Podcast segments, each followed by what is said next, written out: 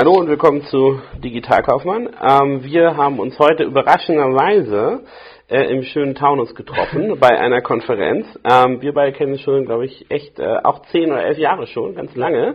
Ähm, wir sind beide Mitglieder in einer Organisation, wo Entrepreneurship promoted wird, haben uns dort kennengelernt. Und ähm, ich habe die ähm, äh, Möglichkeit gleich mal genutzt, dich zu schnappen. Ich habe dich äh, in mein Hotelzimmer hier, ähm, sieht sehr malerisch aus, wir sitzen direkt neben einem verführt, ja, in mein Hotelzimmer verführt. Ähm, und ich fange mal einfach an mit der berühmten Frage, ähm, wer bist du und was machst du? Ja, danke. Ähm, Paul Claudius, ich bin Co-Founder von Blockstate. Äh, bei Blockstate äh, bauen wir Finanzmarktinfrastruktur, die nicht mehr im klassischen Bereich liegt, sondern ähm, On-Chain, also mit Hilfe von Blockchain-Technologie umgesetzt wird. Wir haben angefangen im Asset Management-Bereich äh, und arbeiten jetzt an einem Bond. Okay, das hat mir jetzt erstmal gar nichts gesagt. Wir haben aber zum Glück ein Vorgespräch gemacht, wo ich sozusagen meine, meine Unkenntnis einmal ähm, etwas ähm, äh, austaxieren konnte. Ähm, wenn du sagst, ihr seid ein Asset Manager im Blockchain-Bereich, dann sind das ja erstmal für mich Asset Manager ein verständliches altes Vokabular, Blockchain ein bisschen ein Hype-Thema. Ja. Im Vorgespräch haben wir darüber gesprochen, dass ihr eigentlich auf euch zwei Sachen konzentriert. Einerseits die Infrastruktur für institutionelle Investoren, also alle, die Geld in den Markt geben wollen. Andererseits legt ja auch eigene Produkte für diese Investoren auf. Und ich würde im Gespräch gerne mal diese zwei Bereiche ein bisschen auseinanderklamauken und sagen, okay, ich bin jetzt ein Family Office oder ein Asset Manager und denke mir, Mensch, dieser Blockchain-Bereich, alle reden davon, auf den Konferenzen wird diskutiert, das hat ja viel äh, Potenzial. Wenn ich jetzt als Privatperson loslegen will, dann organisiere ich mir irgendwie beim gängigen, durchgegoogelten Anbieter sozusagen ein Wallet und kaufe kräftig meine Coins ein und gucke, was ich da so machen kann. Wie geht denn ein institutioneller Investor an diese Systematik, an diese Problematik eigentlich ran? Ja. Exakt, das, ist auch die Fragestellung, die wir, äh, die wir damals äh, hatten. Und zwar, wie, wie kann ein Family Office, ein kleiner Instinct, Hedge Fund ähm, Zugang zu der Asset-Klasse bekommen? Ähm, er könnte sich selber eine Custody Solution äh, implementieren, aber das ist natürlich deutlich äh, anspruchsvoller, als das äh, bei einer Privatperson der Fall ist. Viele haben. Darf ich da einhaken, warum? Ist es deutlich komplexer? Weil ähm, in der Regel sollte es nicht nur eine Person sein, die, die ähm, in der Lage ist, diese Assets zu verwalten, sondern es müssen mehrere sein. Das, äh, das bedarf einer sogenannten Multisig-Infrastruktur, sprich, äh, es sollte mehr als eine Person in der Lage sein, diese, diese Assets äh, nur gemeinsam bewegen zu können. Das ist schon mal nicht die klassische Wallet, die jeder hat. Ähm also da, da geht es eigentlich um, was man grob als Governance bezeichnen ja. würde. Also du ja. kannst nicht, der eine Geschäftsführer, wenn der alle Wallets halten, halten würde und dann es interessant findet, wie ich gerade hier im Vortrag gehört habe, Land in Uruguay zu kaufen und sich dahin absetzt, ähm, hätte man ein Problem sozusagen. Ja, e, exakt. Ähm, das ist definitiv ein Governance-Thema. Es gibt da auch relativ wenig vorgefertigte Strukturen, die man adaptieren kann. Ähm, deswegen haben wir uns gefragt, wie, wie kann man das möglichst einfach machen, äh, für einen Investor Zugang zu, zu, zu den Assets zu bekommen. Und ähm, jeder, jeder Investor hat Zugang ähm, zu, zu, einem Custodian, zu einem Broker, zu seiner bereits bestehenden äh, Marktinfrastruktur. Wir haben uns gefragt, wie schaffen wir es, diese Digital Assets dort ähm, verfügbar zu machen. Deswegen haben wir die ganze Infrastruktur auf unserer Seite gebaut ähm, und äh, sind in der Lage, diese Assets für den Investor zu halten und sie auch zu kaufen an den Börsen. Der Investor selber muss aber nur über seinen Broker, ähm, über eine sogenannte äh, Exchange Traded Node, das, ähm, äh, das Ganze wird mit einer ISIN versehen, kann er diese, diese Assets kaufen und äh, wir halten die dann für ihn. Das ist für ihn deutlich einfacher. Und auch da hast du wieder viele spannende Sachen gesagt. Also äh, ich verstehe die Governance-Perspektive mhm. und ich verstehe, dass ihr einfach angehen müsst und sagen müsst, okay, wie, ähm, ähm wie äh, kreiere oder baue ich das jetzt? Meine Frage da wäre es, wie baut ihr denn diese Infrastruktur? Habt ihr eine Herde von Programmierern, die das dann auflegt. Ähm, das ist sozusagen das eine, also wie wird das wirklich physisch oder in Einsen und Nullen sozusagen gebaut. Und der andere Aspekt ist, ähm, warum vertrauen die euch? Weil im Endeffekt seid ihr, du hast ja noch Co-Gründer, ne? Ja. Äh, sozusagen äh, zwar ein Haufen motivierte Jungs, aber wenn ich so an die äh, traditionellen Asset Manager denke, ähm, überzeugt, die das ja vielleicht noch nicht. Also fangen wir beim ersten Punkt an. Wie baut ihr diese Infrastruktur? Wir haben vor grob anderthalb Jahren damit angefangen. Wir sind ein relativ kleines Team, elf Leute und äh, mehr als die Hälfte sitzt am Produkt IT. Ähm, wir haben das Ganze selber komplett aufgesetzt und programmiert. Äh, man sieht jetzt, der Markt verändert sich und es gibt so die ersten äh, guten Custody-Lösungen, äh, die auch sicherlich sinnvoll sind, wenn man als Investor ähm, nicht nur zwei bis vier Prozent seiner Assets allokieren möchte, sondern ähm, sich mit der Asset-Klasse mehr beschäftigen möchte. Ähm, aber für, für, alle anderen macht es doch mehr Sinn, das äh, Spezialisten zu, zu übergeben. Und das, das, ist vielleicht auch, ähm, das vielleicht auch interessant. Wir, wir halten natürlich nicht nur die Assets und, und kaufen sie für, für die Investoren, sondern wir geben ihnen natürlich auch äh, Research äh, zu den ganzen Assets. Ähm, sprich, er kauft bei uns nicht nur einfach einen Bitcoin, sondern wir haben, ähm, wir haben Produkte, die zu Top 15 Assets zum Beispiel Exposure geben und ähm, wir analysieren den Markt für ihn. Also eigentlich auch das, äh, was ähm, ein, ein, klassischer äh, ETP-Anbieter bei Commodities äh, macht.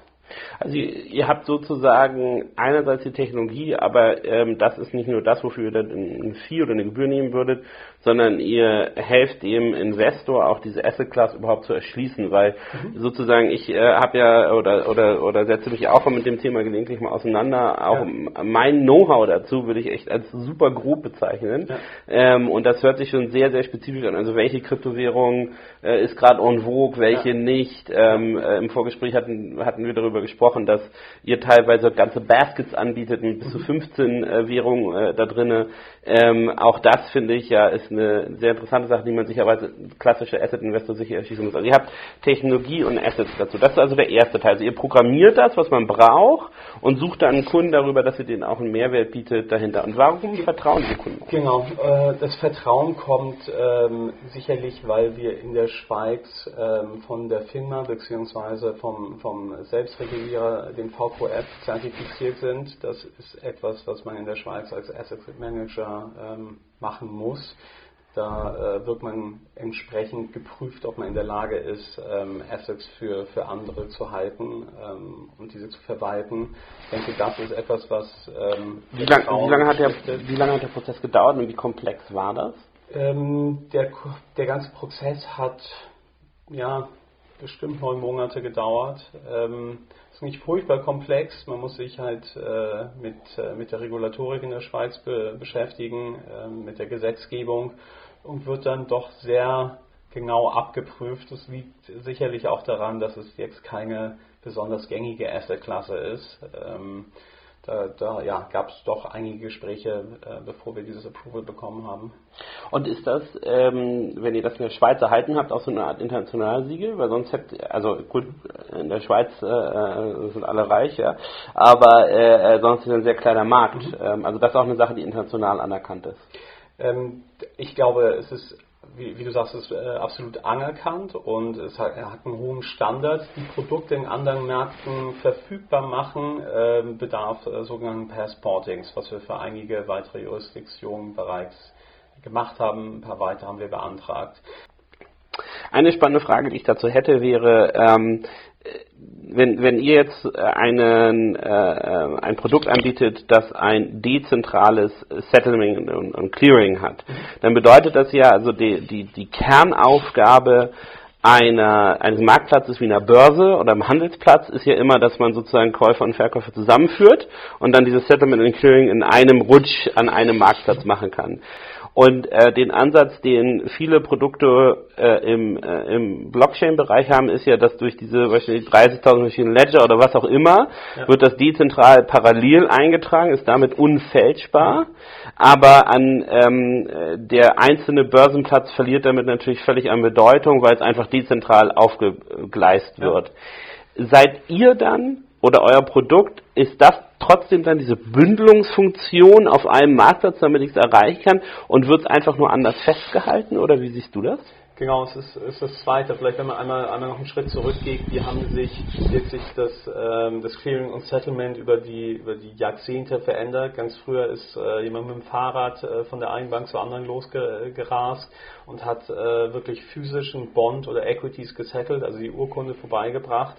Ähm, dann gab es ähm, ja, ist auch, äh, ist auch ein Prozess, der nicht über Nacht war, aber eine Dematerialization ähm, dieser, ähm, der Securities, also man musste die nicht mehr physisch übergeben. Das Ganze funktionierte nur, weil man eine, eine zentrale Infrastruktur geschaffen hat, die im Prinzip äh, immer Buch führt, wem was gehört, wer schuldet wem was. Das ist in, in Deutschland äh, Deutsche Börse, Clearstream, der Schweiz eine Six. Ähm, und äh, ja, diese Infrastruktur wird natürlich auch vom Regulator äh, benötigt, um zu wissen, wem gehört was, um eine gewisse Transparenz zum Markt zu bekommen.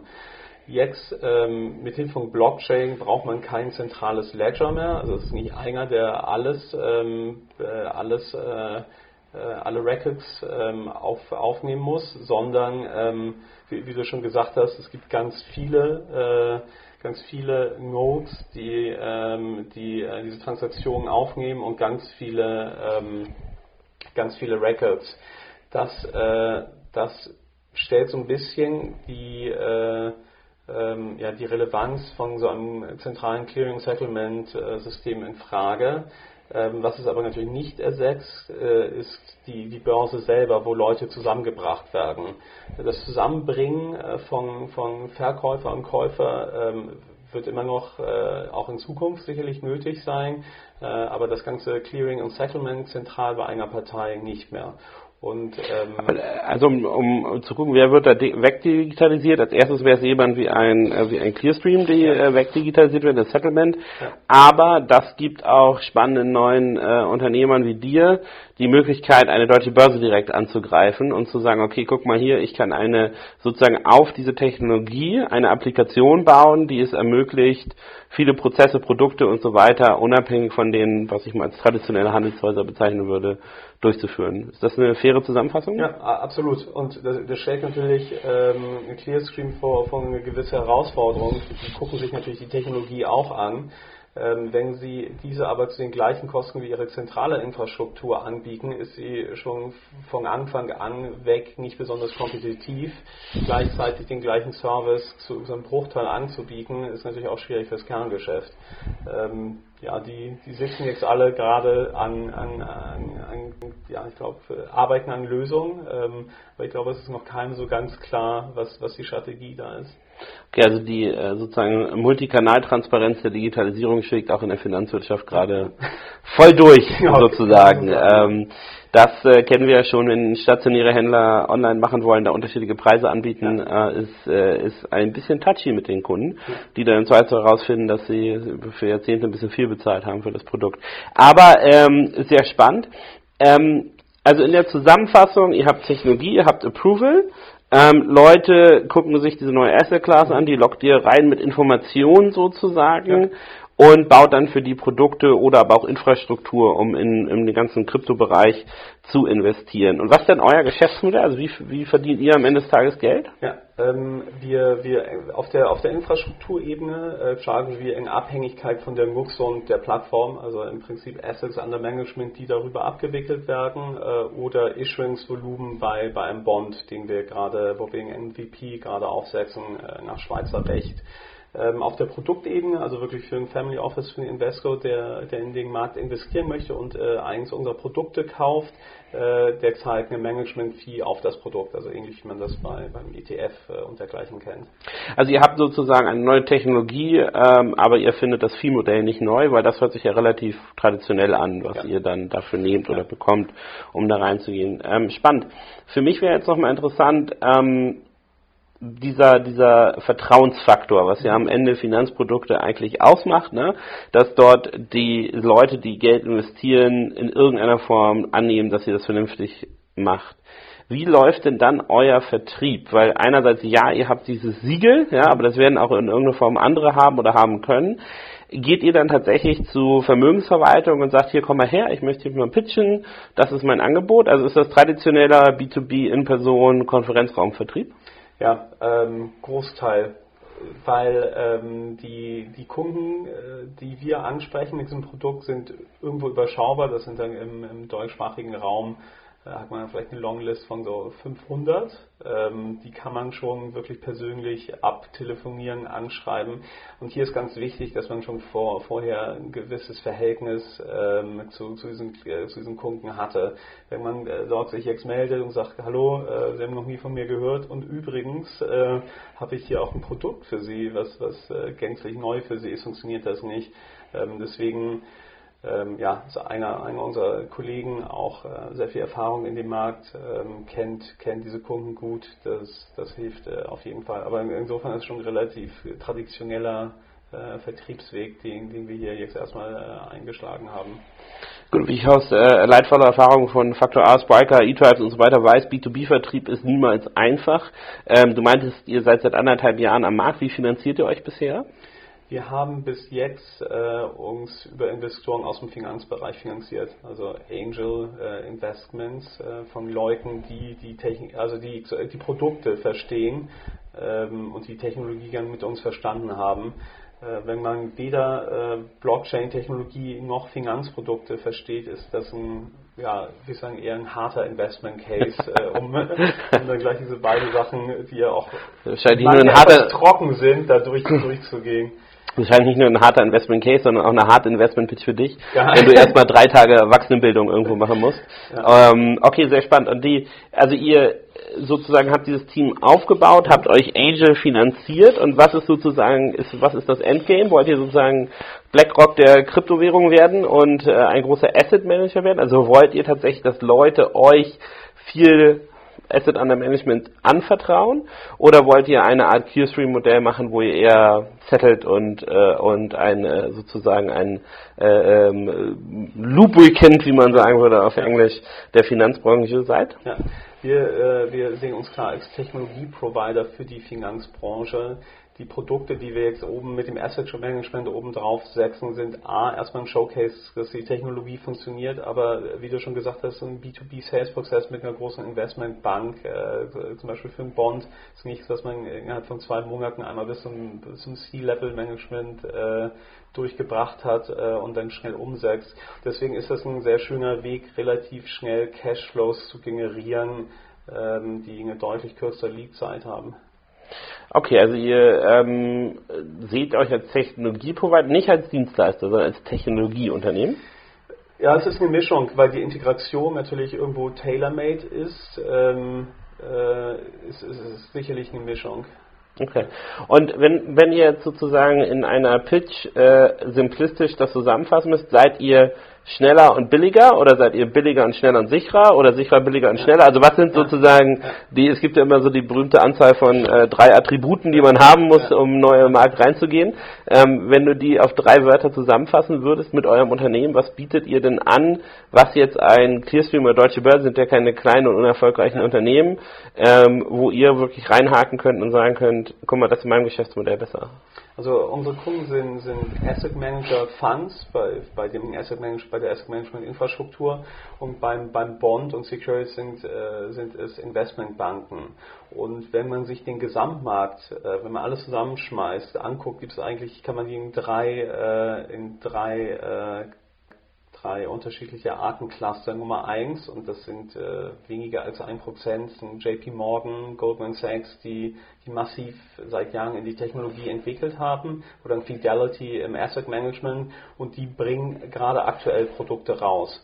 Und die Produkte sind kostengünstiger als was äh, der Wettbewerb ähm, äh, anbieten kann. Dann gibt es eine Gruppe 2, äh, das sind die, mit denen wir sprechen. Das sind welche, die haben interne Blockchain-Teams, sitzen in der Regel fünf Leute, haben sich aus strategischen Gründen entschieden, nicht äh, in die Technologie selber ähm, direkt äh, diese aufzubauen, sondern äh, machen Rent or Buy im Prinzip. Und die, die größte Gruppe ist Nummer drei und das sind irgendwie wahrscheinlich über 90 Prozent sind die, die sich einfach noch überhaupt gar nicht damit äh, beschäftigt haben. Sprich, das Schöne ist jetzt zu sehen, dass eben Gruppe 1, ähm, die nicht unsere Kunden leider sind und die sicherlich ein Produkt haben, was auf unserem äh, Niveau ist, vielleicht ist es sogar drüber, ähm, weil sie da jahrelang äh, dran gearbeitet haben aber auch mit Gruppe 2 jetzt gemeinsam die ersten Testcases zu machen und das wird einen enormen Druck auf, auf eben diese, diese größte, letzte Gruppe ähm, aufbauen, die sich dann die Frage stellen müssen, ähm, haben wir noch die Zeit, jetzt doch nochmal zwei Jahre oder vielleicht, wenn wir ganz viele Ressourcen darauf allokieren, äh, vielleicht geht es alles schneller, das hat wahrscheinlich in der Vergangenheit nie bei anderen Projekten äh, geklappt,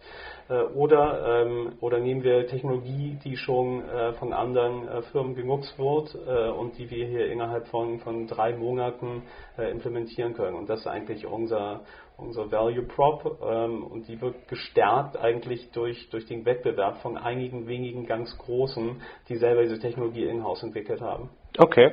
Ähm, also sind sozusagen eure Entwickler, euer Entwicklungsteam der, der sozusagen das Herz der Value Proposition, also die Technologie, die ihr gerade um diesen neuen Trend herum baut. Und da wäre sozusagen meine, sorry, du, du, ja, du atmest, ja? Ich Nein? glaube, es ist, äh, es ist eine Kombination. Äh, man, äh, man muss die Technologie verstehen und die ist nicht super, äh, also die ist natürlich nicht trivial, aber es ist schon die Kombination mit der Regulatorik, die man verstehen muss und dann auch ein Verständnis davon, ähm, wie solche Institutionen funktionieren und man muss auch entsprechend gut äh, Zugang zu ihnen haben, weil man läuft nicht äh, zu, so einer großen Investmentbank und schreibt eine Info-Ad und stellt ihnen so ein Produkt vor, sondern man muss die Entscheidungsträger auch in den einzelnen Business Lines ausreichend gut kennen. Das ist eigentlich dieses Vertrauen, was, was, man, was man dort haben muss und das ist auch wieder eigentlich was, was Persönliches, bevor sie überhaupt bereit sind, die Technologie sich genauer anzuschauen. Also es ist sicherlich eine Kombination. Okay.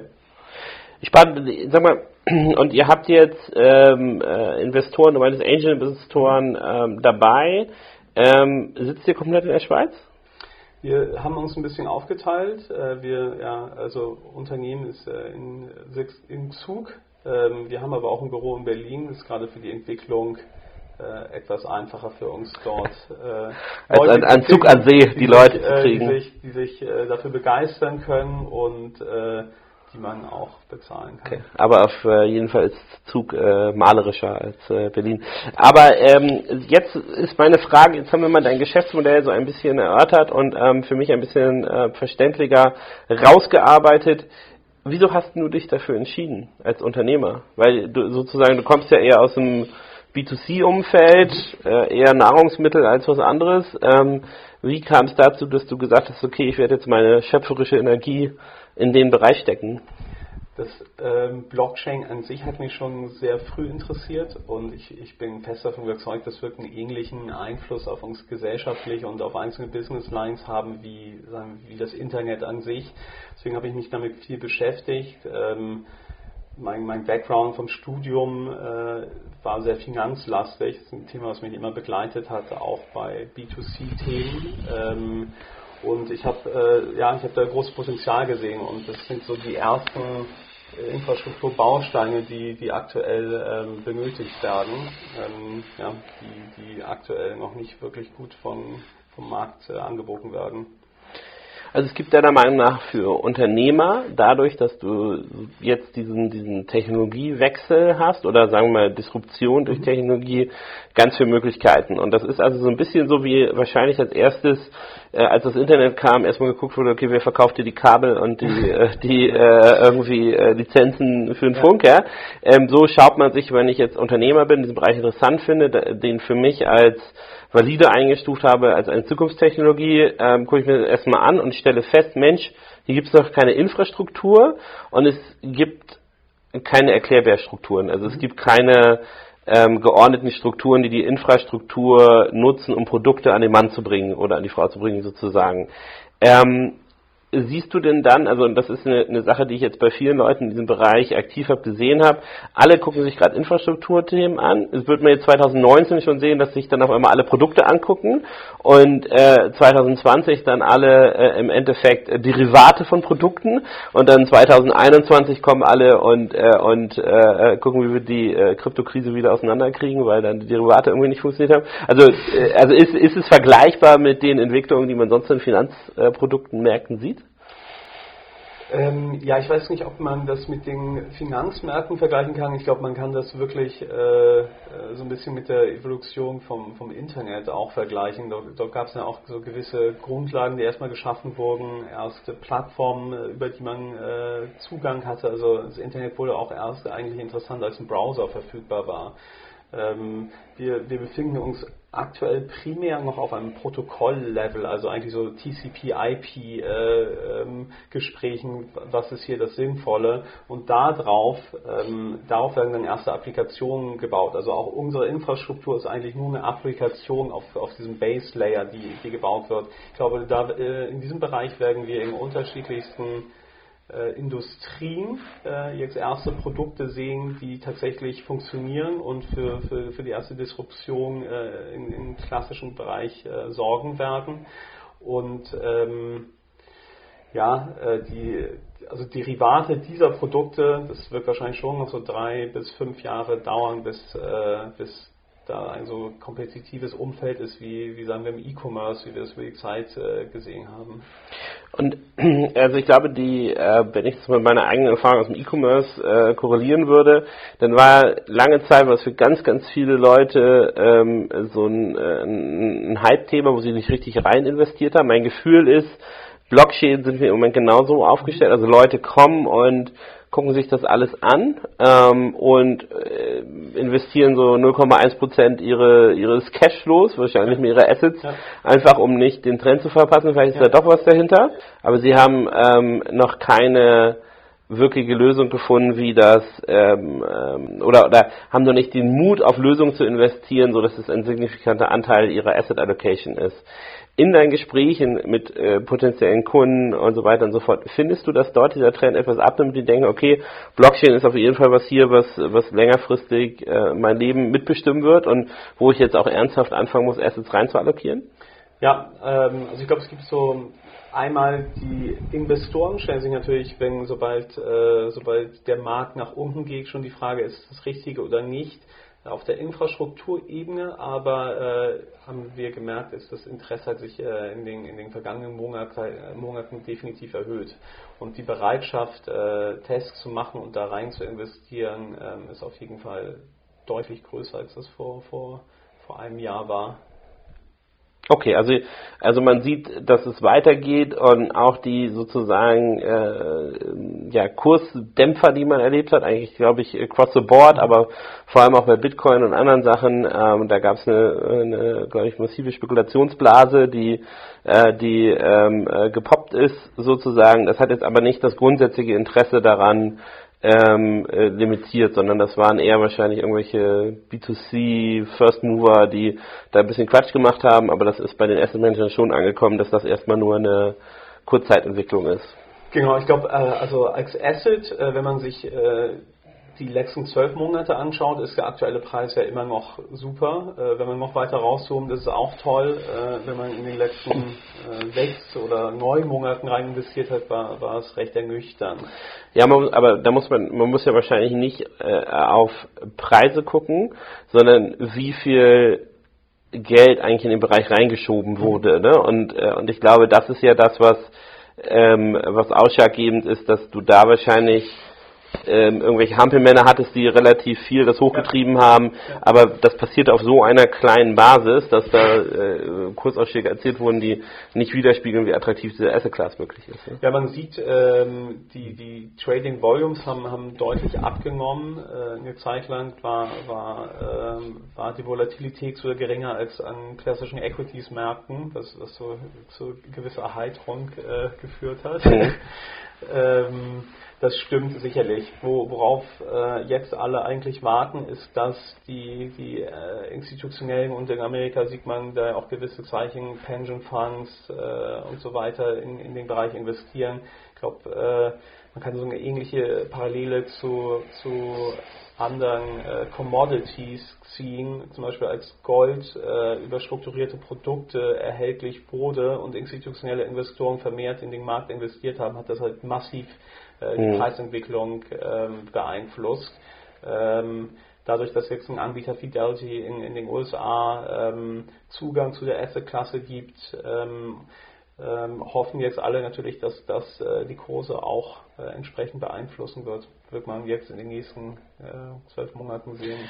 Okay, aber das ist ja für euch sozusagen, solange ihr Investoren überzeugen könnt, euer Unternehmen weiter zu finanzieren, nur ein Hiccup auf Produktebene oder ein, ein Hin und Her auf Produktebene, aber es stellt ja fundamental eure Aktivitäten im Bereich Infrastruktur nicht in Frage, solange der Bereich an sich wächst. Ne? Dann können die Kurse erstmal machen, was sie wollen, aber ähm, wenn ihr technologisch aufs richtige Pferd gesetzt habt, im Sinne von, dass dieser gesamte Krypto Blockchain-Bereich äh, an Wichtigkeit nimmt, dann seid ihr sozusagen sehr schön früh mit dabei, um das auf und auszubauen. Ähm, wo wollt ihr denn hin mit dem Unternehmen? Ähm, ja, ich, äh, wo wollen wir hin? Wir, wir konzentrieren uns jetzt, ähm, viele Kunden auf die Infrastruktur aufzubauen. Das ist äh, für das Asset Management einfacher. Ähm, äh, Midterm-Ziele ist äh, Q1 äh, den ersten Bond nach Schweizer Recht zu emittieren und dort dann auch weitere Banken aufzuschalten. Ähm, ob wir dann erstmal das Bond-Produkt an möglichst viele äh, weitere Partner äh, dort integrieren oder ob man sagt, hm, man kann eigentlich auch sehr gut, äh, ob man Bond oder Equity über, emittiert, ist eigentlich ähm, ziemlich vergleichbar.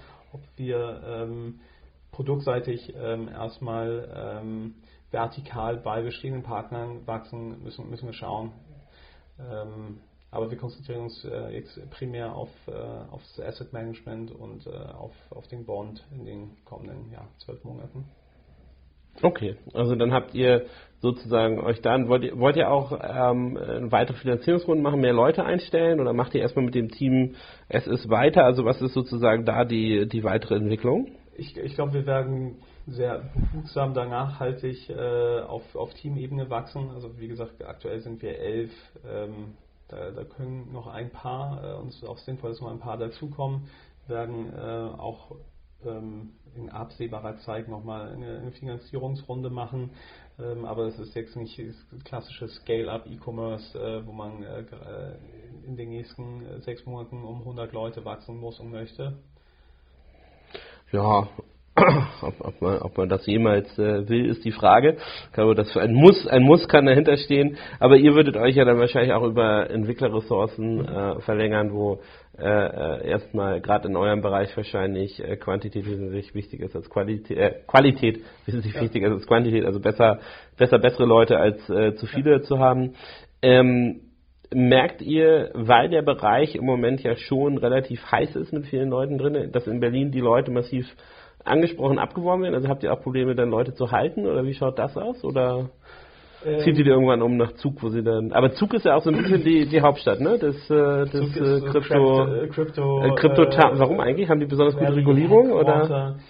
Ähm, ich, sind ich glaube, die steuerlich attraktiv und das hat viele von diesen äh, Foundations dahin äh, getrieben, äh, so wie Ethereum zum Beispiel. Ähm, der Ethereum Board Legal ist auch bei, bei uns im Board. Äh, das hat dann so ein bisschen ähm, geholfen, da die richtige Struktur zu finden. Ähm, das war, glaube ich, der Grund. Und dann hat sich da so ein kleines Ökosystem gebildet. Der ganze Bereich ist ja auch sehr international, sprich, viele sitzen enorm verteilt und dann muss man irgendwo halten. Äh Kommen alle nach, fliegen alle nach Zürich ja, und fahren zehn Minuten der Bahn genau. und sind dann, äh, sind dann da. Ja, ist, ich finde es immer ganz lustig, wenn man äh, ähm, ähm, im Zug ist, ähm, da die dann ähm, äh, und sich umschaut und denkt so, hm, das ist so das, das Crypto-Headquarter hier und dann geht man verträumt beim See spazieren. Ähm, schon, äh, schon ganz lustige Angelegenheit. Ähm, sehr spannend. Äh, ich finde es super, dass du uns einen Einblick gegeben hast in ein Thema, das meiner Meinung nach sehr, sehr komplex ist und auch noch so ein bisschen Cowboy-Feeling hat, ne? ähm, wo sich alles so ein bisschen noch beruhigen muss, aber äh, immerhin hat man schon mal einen sehr guten Eindruck bekommen, in welche Richtung ihr euer Unternehmen äh, ähm, äh, nehmt. Ähm, ich finde es auch super spannend, sich so einen Bereich ausgesucht zu haben als nächste Wirkungsstätte, wo man unternehmerisch tätig sein will. Ich wünsche dir auf dem Weg viel Glück und ich äh, komme jetzt mal mehr öfter als äh, alle elf Jahre vorbei und äh, frag dich, wie es so läuft und was gerade los ist. Vielen Dank. Cool. Tausend Dank.